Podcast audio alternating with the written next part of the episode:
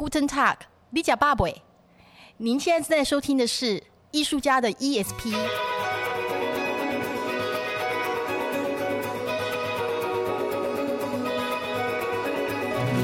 艺术家的 ESP，发现你的超感应能力。在这个节目当中，我们将邀请艺术家跟你一起聊聊天，聊他们的生活观察、人生体验，聊他们的工作管理和创作灵感。让艺术与生活不再有距离。哎，艺术家到底在想什么？嗨，你回来了吗？我是挂山一号，我是肉桂犬。我想要请教一下那个大头啊，就是你觉得德国是你第二个家？我这样说对吗？所以表示第一个家是台湾吗？对。嗯。我觉得很难定义第一跟第二，我就会说是另一个家吧。另一个家，嗯，所以对你来说，就是德国跟台湾其实这个重量是一样的。要看从什么角度来看，就是当然我大我很多在台湾的家人跟亲戚朋友这样子，然后德国嗯、呃，当然也是有朋友，但是还有比如说包括。呃如果说是事业上的话，大部分就是是在德国，然后或者是说像我们做剧场，但也是接 case 嘛，所以说看是在哪里做就在哪里做。所以我觉得我可以提一个，我之前听一个 TED Talk 的一个人，他就讲说，因为他自己本身有很多不同的背景，因为他父母的关系，然后他就讲到说，他其实觉得你如果在问人家说你从哪里来，其实可以用另外一种方式。你是哪里的当地人？哎，好有趣！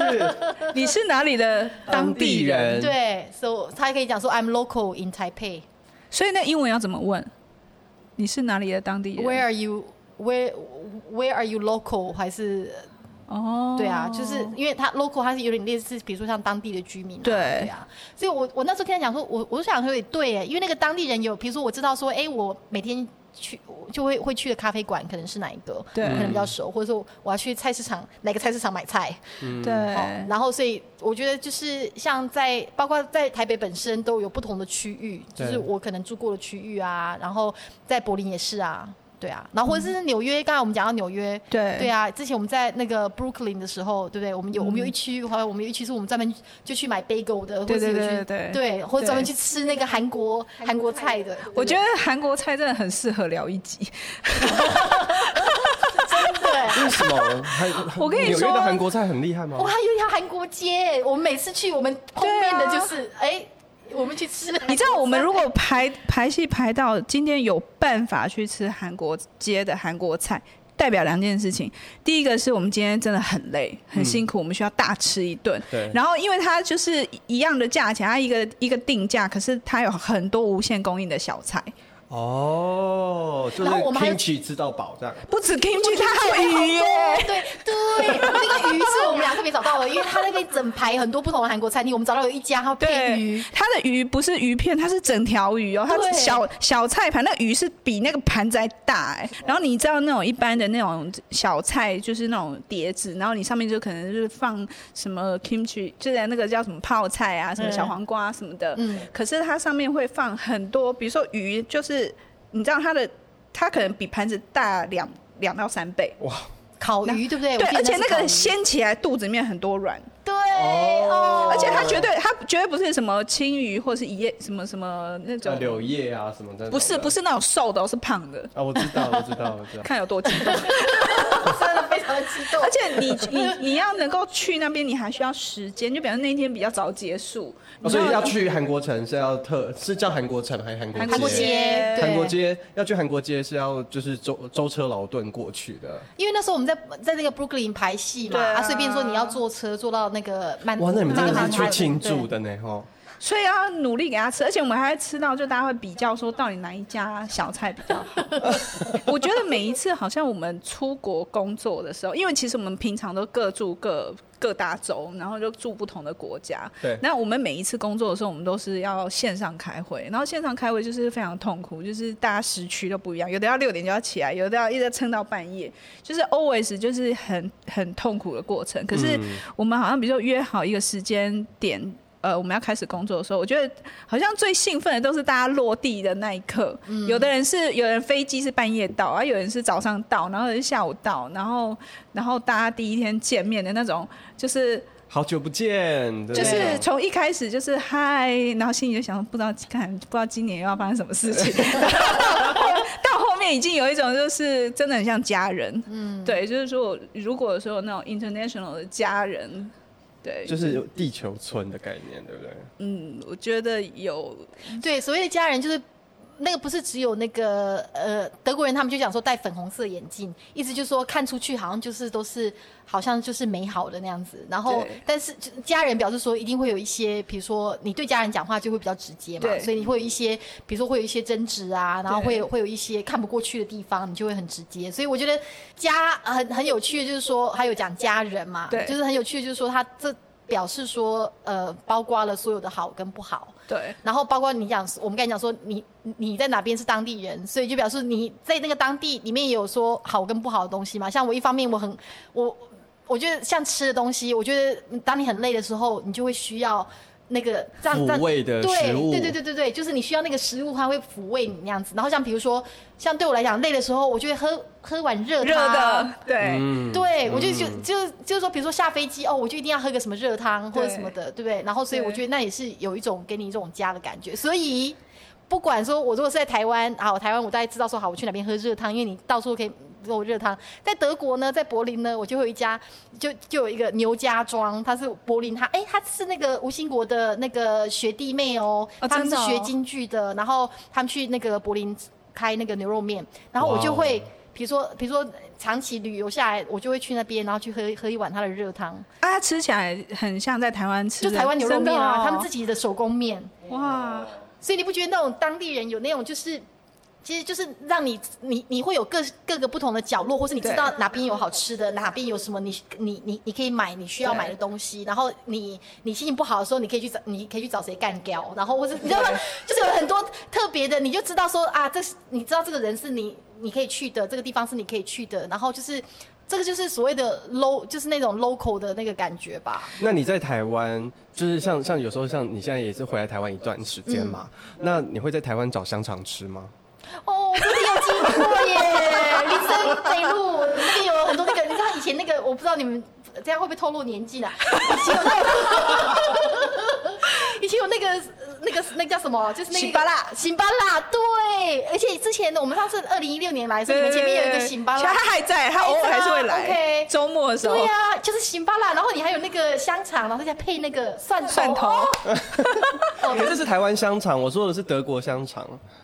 没有喜欢吃德国香肠，欸，都冷冷的吧？也是有热的啦。我我的意思是说，你回台台湾会不会试图去寻找德国的味道？怎么讲呢？可能是有的时候会突然想到吃面包吧。可是我 觉得，对，但是但是可是我觉得很有趣的说，我在德国不一定会吃面包，因为就觉得说哦，大家都吃面包，然后每次就是。看米奇吃一堆面包，我看了我都饱了。哎，米奇是他德国也 昂，米奇老鼠不是老鼠是德国。可是我觉得食物真的是很容易把大家拉回一个状态。我记得我们每一次，其实我们有时候每一年我们的状呃工作的时候状况不一样。比如说像有时候我们有机会的话，大家会住在一起，可能不同房间，可是会有共同的那个厨房。然后大头小姐她永远都会先去找一罐那个酱油。而且我还记得他早上就是煎蛋配酱油。哎、欸，对，我到现在还是哎、欸，像比如说，比如说米奇，如果他煎两颗蛋，然后我也两颗蛋，他就会撒盐跟那个胡椒，对不对？对，然后他就知道我就是要一个酱油。对，对，因为有一次我们在厨房我们在煎的时候，然后我们另外一个美国的同事他就说：“哎、欸，你不用加酱。”我说：“嗯，不是每一个台湾人都加酱油。”我也不是加酱油那挂的。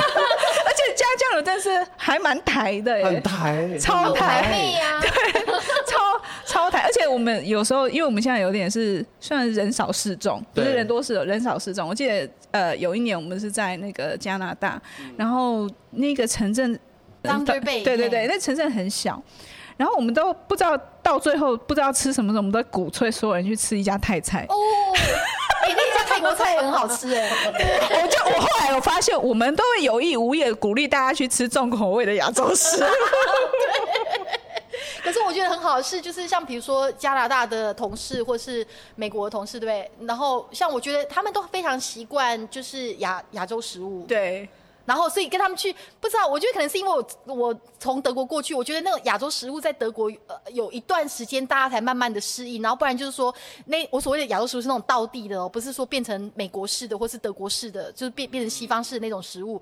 可是我觉得就是跟那个美国跟那个加拿大同事让我觉得说，哦，原来其实他们已经把像这样子的一个非常道地的那种亚洲口味，不管说是呃日本呃那个日日本味的啊，或是韩国味的，还是什么台湾啊什么的，就是变成。是属于他们的那个，他们叫什么家所谓的家乡？真的吗？我有时候在想说，他们会不会觉得说，反正也没得选择，只好陪我们两个吃？哪里啊？我去加拿大的时候，那个谁，那个就是那个我们的加拿大先生，他都带我去吃那个日本吃到饱，好吗？真的、哦？对，是他是他自己很爱，然后然后我被拉去的。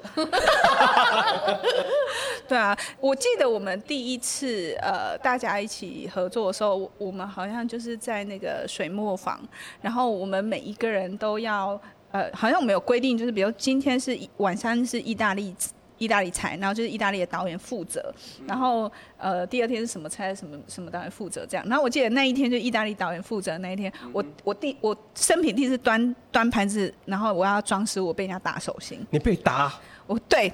他就说：“你怎么可以这样？因为我是想说，他不是有好几样菜，然后就是很多锅嘛，然后我就觉得这里舀一点，那里舀一点，就是 buffet 的对啊，对啊，自助餐啊，不行哦，不行啊，no no no no no。然后我就说你，你说那个意大利导演这样对你，狠狠的就瞪了我一眼，他说一次就是一个东西。”对，因为我觉得像那种台湾，我们很习惯就是大家共同吃什么东西，然后大家一起分，有没有？而且便当就是这样，全部都是给他当座会啊。对啊，啊没有哦。而且你如果说像比如说他们呃，我记得那时候我们还有加加那个什么 cheese，对不对？对。那我们台湾不是就我们在吃那个意大利面，有时候会就是加 cheese 加上，没有哦。你如果吃海鲜的是不行加的。他他给你什么，你就是这样吃就对哦。你不能外加，不行不行。然后他其中我记得有一锅好像是意大利面什么煮的有点焦焦，你还是要吃。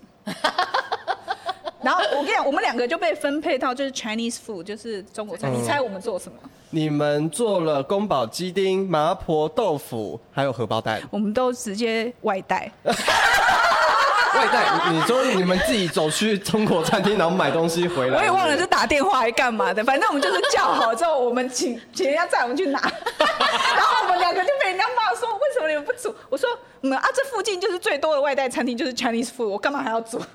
你看我们俩多贤惠啊！你们这两个台妹哦，可是我们起码我们会点点那个他们平常不会点的口味。对呀，而且你现在在台湾，你是不是你通常台湾吃东西多方便呐？是。所以基本上你煮的，除非说你一家人啊，如果说你一个人住或是两个人住，你大部分你就是外带，其实也是蛮多的嘛。哎，像你们刚才那个 Uber Eats。对。对啊，因为一般外带你就可能一个炒饭，最常外带就是什么炒饭啊、炒面啊。可是我们真的好像还要点什么豆腐还是什么什么有，就比较特殊，就是台呃呃中式料理，就不会去点像比如说我如果跟德国人吃饭，他们他们很喜欢吃什么糖醋，甜甜的那种，就是甜甜，他们可以接受哦。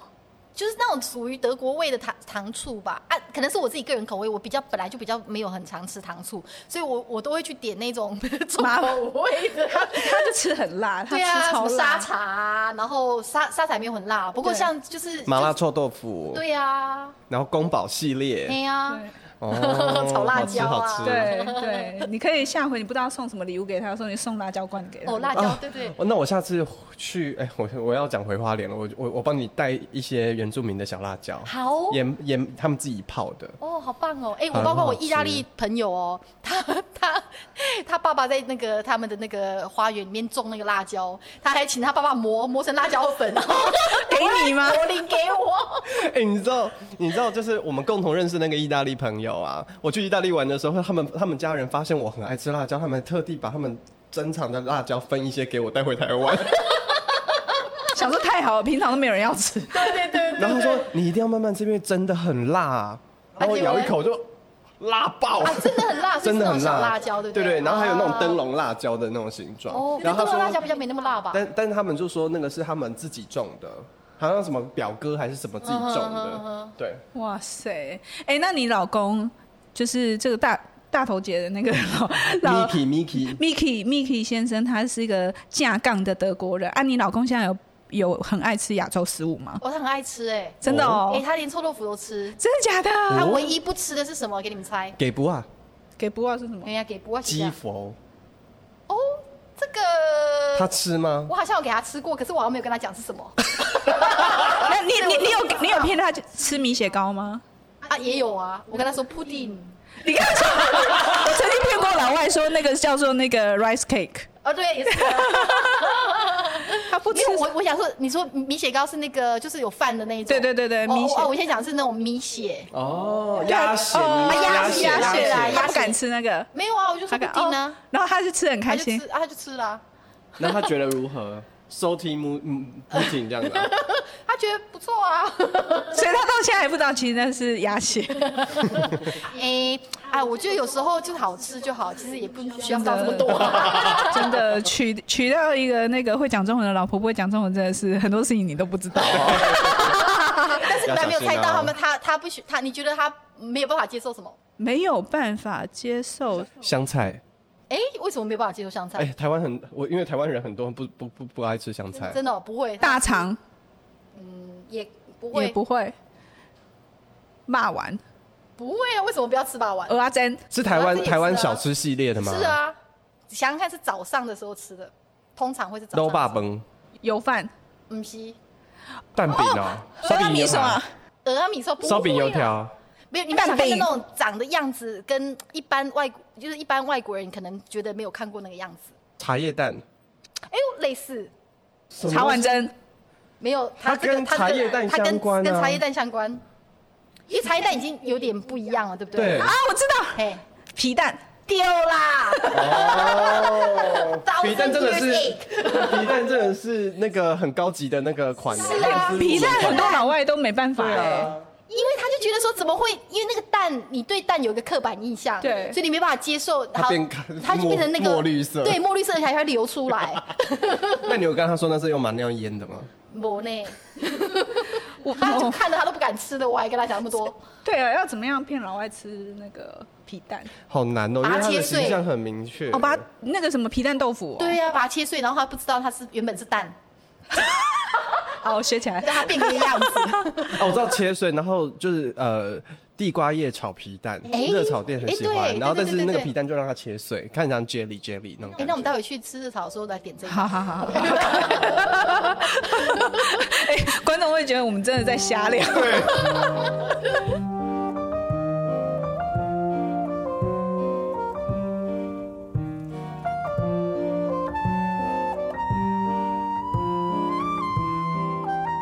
家里会煮吗？啊会耶！你又煮什么？尤其疫情的时候，哎、欸，我没有办法不煮啊，不然要怎么办？那你你可以出去买东西吗？也就去隔壁的超商啊。我们刚好家住隔壁，就是有个超商啊，我就大概是会去买个，比如说两个礼拜到三个礼拜的份这样子。哎、欸，我想请问一下，就是我们刚好讲到疫情嘛，就是我前一阵子呢，跟我一个学姐，她那时候人在法国，我就问她说，哎、欸，那你们出去买东西就是可以很方便？她说他们要填一个什么外出单，嗯、在德国也是这样子？没有，还好德国没有，法国有，因为之之前我们有跟我们那个法国同事，他有讲，他们包括就是你要去你要去，比如说你要带狗去，你说几点几分的时候你要去哪里，然后要买什么东西，就是你给他们买东西。对他们要填这个，然后回回报。对，你大家都老实填嘛？对啊，因为因为你你如果出去你被查到，因为他会检查，你出去你被查到，那你就会被罚钱啊。然后他不过他是可以上网填了。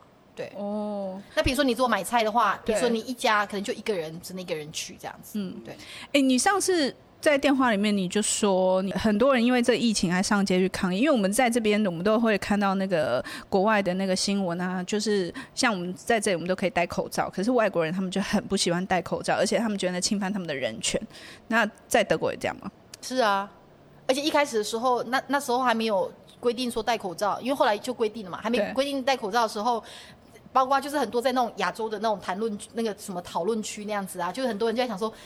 我现在出去到底要不要戴口罩呢？因为怕说出去戴口罩被人家瞪啊，或者被人家骂啊，或者被人家吐口水啊。对，我在德国也会被这样子对待。是啊，对啊，就是他变成说他会觉得说武汉肺炎，他就觉得说啊，就是你你们他啊。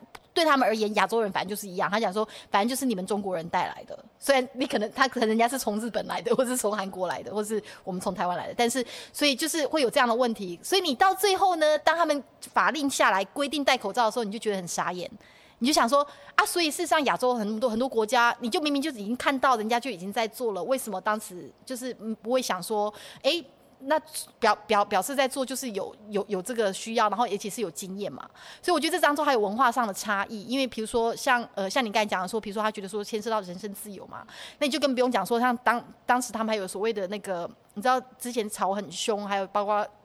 那个那个就是呃信仰那个穆斯林教的，他们不是会戴戴那个头纱，然后有的甚至就是、呃、遮起来，遮起来，然后就剩下眼睛这样。然后那时候比如说很多包括法国啊德德国也是有啊，就是在抗议说啊，因为就是说你必须要整个让人家看到你的脸，所以他甚至想说要要立法要限制说你，比如说你有有一些场所你就是不能戴戴这样，比如说你学校，你就他就是说学校你是要中立的，你不可以戴这个，你影影响到学生或是什么的，可是你。想看，当你现在走在街上，尤其现在欧洲的疫情现在已经开始第二波了，对，大家戴口罩，剩下的是什么？还不是就是那一对眼睛？啊丢啊！所以波西擦一下，吵那么久，对不对？哎、欸，这突破盲场哎。嗯啊，对啊，啊跟不就跟香港那个一样？对啊。哎、欸，可是现在坦白说，那边仇中。情绪严不严重？我觉得可能没有美国那么严重吧，因为我觉得其实不管怎么样，还是跟领导者有很大的关系。嗯，对啊，你看梅梅克尔出来讲话的时候，嗯，哎、欸，真的哎，梅克尔那时候出来讲话，尤其疫疫情那时候严重的时候，他出来真的就是有一种定心的感觉。妈妈抚慰大家的心。哎、欸，他也没有所谓怎么样妈妈，但是他就是非常的就事论事，他跟你讲说数据是怎么样，然后他跟你讲说 OK 好，因为这样数据关系，然后他因为他自己是他因为他科学家嘛，他是物物物理的，对不对.所以他是非常仔细的告诉你分析说。为什么要做这个东西？然后他可以，他可以限制到说，到他可以帮你缓缓那个疫情到什么程度，然后所以怎么样？他就把从头到尾给你解释的非常清楚，然后用白话的方式，嗯，所以变成说大家很容易接受，然后就觉得说，嗯、哦，OK，好。可是大家还是会有人觉得说他，呃，比如说他还是觉得他受限嘛。然后尤尤其当疫情有控制下来的时候，就觉得说啊，又没有发生什么事情，我周边又没有人有生病啊，所以是你政府在骗我？所以那所以你刚才说那个抗议有啊，都。啊，很呃，大家都跑来柏林抗议，真的，跑来柏林抗议，然后几万人这样子在那边抗议，然后，然后因为有规定说你你你你你大型的集会你要戴口罩啊，对，然后所以你所以警察唯一能够限制他的方式就是说，哎、欸，你没有遵守集会规定，没有戴口罩，所以你如果再不戴口罩的话就要解散啊，人家就是上去就是抗议说不要戴口罩，你说还有可能给人要戴口罩吗？那他他们到底是有戴还是没有戴？对啊，啊对啊没有啊，啊所以就被解散了啊，啊被解散，大家还是就是聚。就是还是一样聚集在那边，然后就说警就什么，哎、欸，这叫怎么讲？就说你你警察怎么样？你你妨害我们的自由，然后或是什么你？对啊，所以就是也是，哎。那这一群呃抗争者，他们有确诊的个案嘛？因为最近不是柏林呃德国整个又疫情又再度爆发，是啊，是说还要宵禁。对啊，啊已经宵禁了啊啊！因为我 我住的柏林区已经诶、欸、大概上个礼拜吧，好像就是已经。就是已经就是从三月到现在，那个就一天好像四千多人吧，哎，不是只有柏林啦，就是整个德德国啦。然后所以就变成说，现在呃昨天吧，梅克尔还召集十六邦的首长去开会，而且还不是视讯，还不是视讯哦，就是到柏林去开会，然后去协商啊，就说、啊、不是宵禁了吗？啊，宵禁就是十一，是从十一点开始，主要是说那些比如说夜店啊，就是就是让他们聚会场所，聚会场所就对啊。就是我们一刚开始八大行业哦，不能营业这样子。啊，啊，所以你说剧场界，大我们也是八大，我们也是八大，在那边就是剧场。我想问说，政府有没有什么纾困啊，或者是什么补助的措施吗？有哎、欸，而且现在又呃很大量的。真的，哦，嗯，因为刚开始的时候，如果以柏林的状况，不是所有的邦都这样，所以因为其实柏呃就是德国的那个政治体制体系不太一样，所以每一个邦有他每一邦一每一个邦的方法。柏林的话是他一开始他等于说自由业者，就是说你你去申请，然后嗯，比如说五千块。然后他你等于说你一上去你就是一个号码那样子，然后你就挂在网上就等等等到快要到你的号码的时候，你就接到呃一封 email，然后他就会跟你讲说，哎，快要轮到你了，你要准备好哦。那你可能等你轮到你的时候，你在特特定的时间里面要把它填完。哎，填完之后你差不多我们差不多两天之内就收到钱了。哦，我很想哭，对不对？啊，然后当当然是说，因为它主要是因为。你知道那时候全部都关了，那时候 lockdown 是说你所有的你所有剧场还有博物馆，反正所有都关了嘛。然后所以你本来你有的演出全部都都取消了，所以他等于说他是一个紧急的一个，就是不然的话你你可能比如说你要缴缴房租啊，缴不出来啊。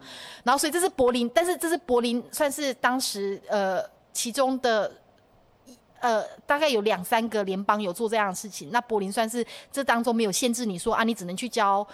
他他等于五千块，看你需要用用什么。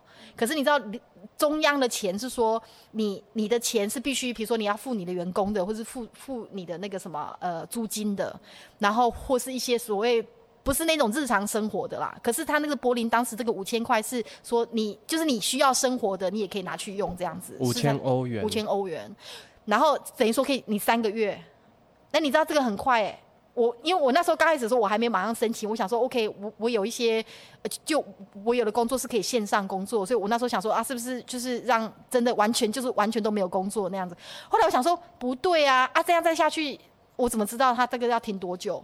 后来我想说，OK，那我可能还是最好还是去申请，那样以防万一。那结果那时候申请完大概不到两天就就没钱了。就是那个、那个、那个拨出来的这这一笔钱的就就没啦，就是哦，他的那个预算就这样砰就没了，没啦。那你有申请到吗？我有申请到啊。然后我那时候申请到的时候，那时候柏林后来柏林的文化呃，等一下叫什么文化组长，算是柏柏林文化局长还是什么的，他就跟中央讲说，OK，可不可以？因为中中央也也是有一笔钱在那边，只不过他那笔钱有很多的限制。所以他就说，你可不可以把这个限制改掉，就是让自由业者他可以自动自由去发挥那样子。可是中央就一直坚持，就是一直，因为他们还有所谓的失业救济金，所以他就说，那不然你可以去申申请申请失业救济金。可是很多艺文界的人就觉得说，可是我们并没有失业，我是被迫不能做。可是并表示说我在家里没有继续做我我的工作，或是我必须要那，只不过我不被迫不能去站在舞台上表演，因为就是所有的剧场都关了。然后，所以这吵了很久啦。然后现在呢，呃，就是最最近这两个礼拜，有一个从邦那边拨下来的，他他比如说他他有赞助团队，然后他还有赞助，就是说，嗯，比如说他们现在还有，比如说个人跟某一个剧场合作，然后然后也也是一样的概念，五千块，那你可能要提一个计划出来，可是他这个是属于属于类似像那种 research。所以他是，所以你是不需要一定要有作品出来的，是甚至他是希望你不要有作品出来，你是要利用这个这一样是两两个月的事，他这变成说两两个月，你你这个计划可以进行两个月，然后一样是五千块，然后你可以去思考说，OK，你想要做什么样的东西那样子，然后嗯那时候我就有一个剧场，他有来问我，然后我就跟他我我我跟他合作嘛，然后我那时候我也是一样的想法，就是说，你看我们我们如果说要去投一个案子，我们都会想法说啊，我有这个想法，我有这个想法。后来我想到说，对，想法是很多没有错，可是我实在不想要再这样子下去的，你懂我意思吗？有，我觉得疫情也给我们一个一个很大的一个冲击，就是说，OK，你你我们有办法再继续这样这样再这样子过下去吗？所以我那时候我就提了一个作品，呃，不是一个作品，我就提提了一个案子，我我就想我想要找一个不一样的工作跟生活方式，不是那种好像。一天到晚就在写企划案，就在申请钱，然后就是，然后你都还在都还在排新戏，你就已经要再申请下一个企划案了，不然的话你怎么活？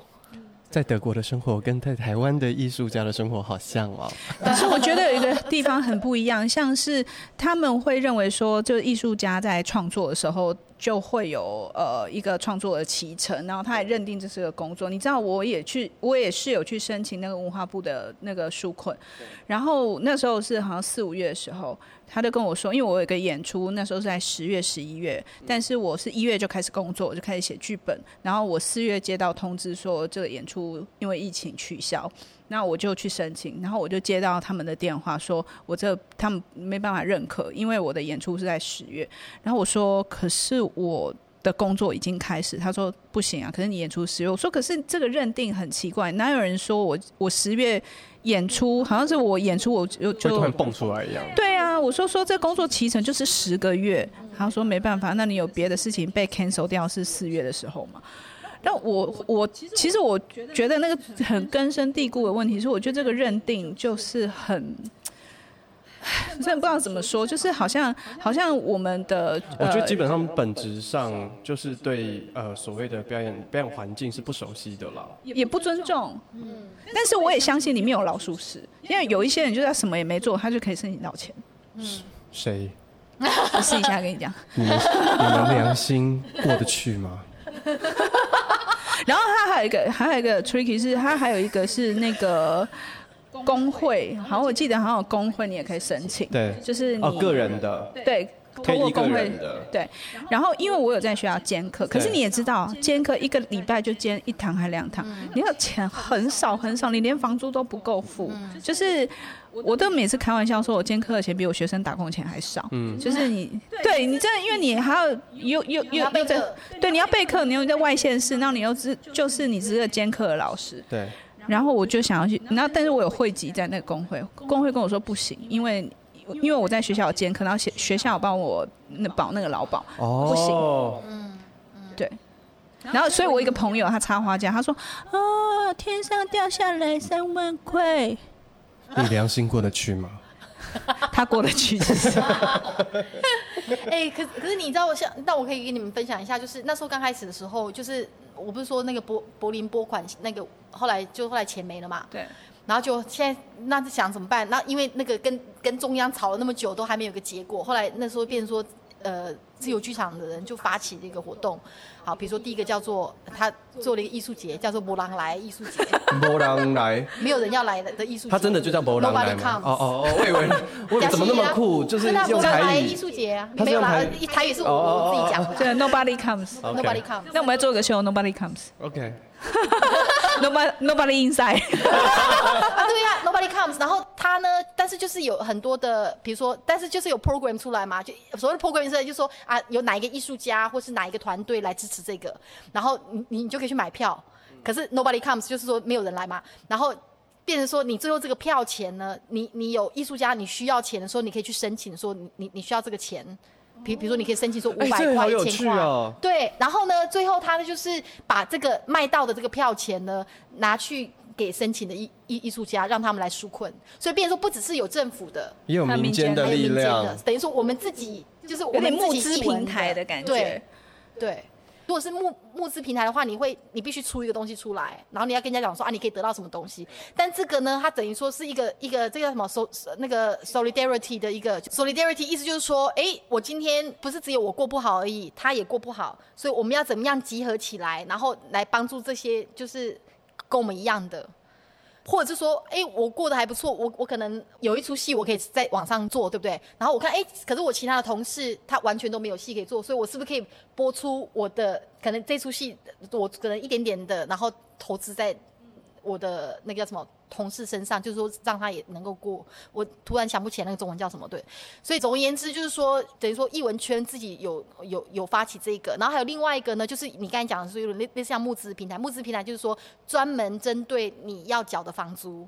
所以你今天你如果真的就是紧急状况，你真的没钱，你明也下个月的房租缴不出来的时候，你可以去申请说五百块的欧元，然后他等于说你申请，然后你比如说用抽签的方式或什么的。哎，真的也是也募了很多钱呢。我现在好像大概有也有到六万块欧元哦。所以等于说各界的人士，你如果说你想要帮译文纾困，因为译文纾困不是只有译文界的问题哎。所以你如果今天你有你有工作，你可以继续工作，或是你可以你你可以 home office 的话，然后你一样是每个月领薪水的时候，你可以拨出，可能对你而言只有百分之零点一。可是对译文很很多译文工作者来讲的话，哎，对他们是一个很大的帮助啊。我觉得这应该是社会主义国家比较特有的状况，对不对？我觉得是人民意识到达一个程度。要在台湾的话，还是我觉得。但你看，像在美国，它是纯纯粹的，就是钱对钱，很资本主义的时候，它会有这样子的状况吗？我觉得可能是两个哎、欸，因为像比如说，像德国有一个东西叫做 KSK，就是说有点类似像保险啦，哈，比如说你你你的医疗保险如果没有加入那个艺术家联盟的话，就会很贵。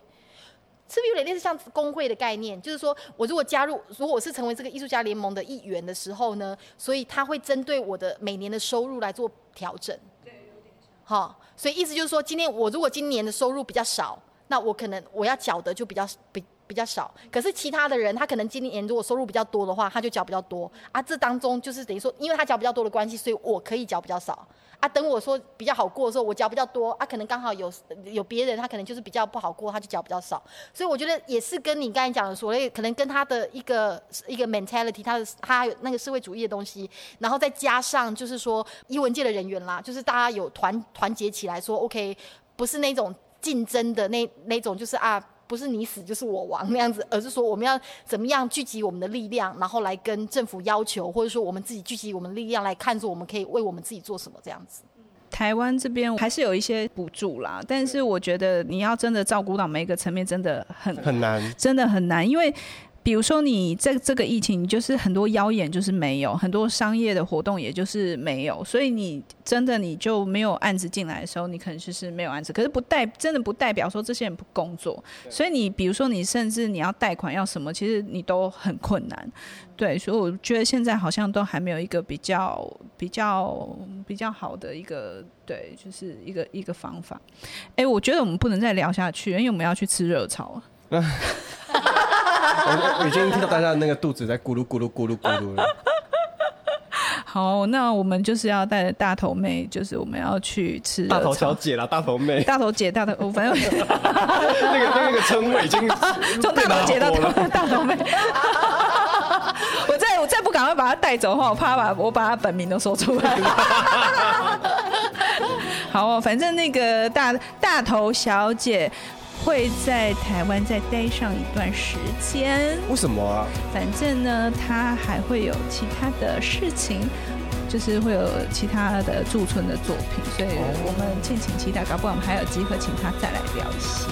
好的，而且我们也是去他的那个出外景活动去直击一下。直击吗？对。好，外景外景。来，欢迎。我知道他有那个摄影机。好，我们这一集就到这里哦，谢谢大家，谢谢，拜拜。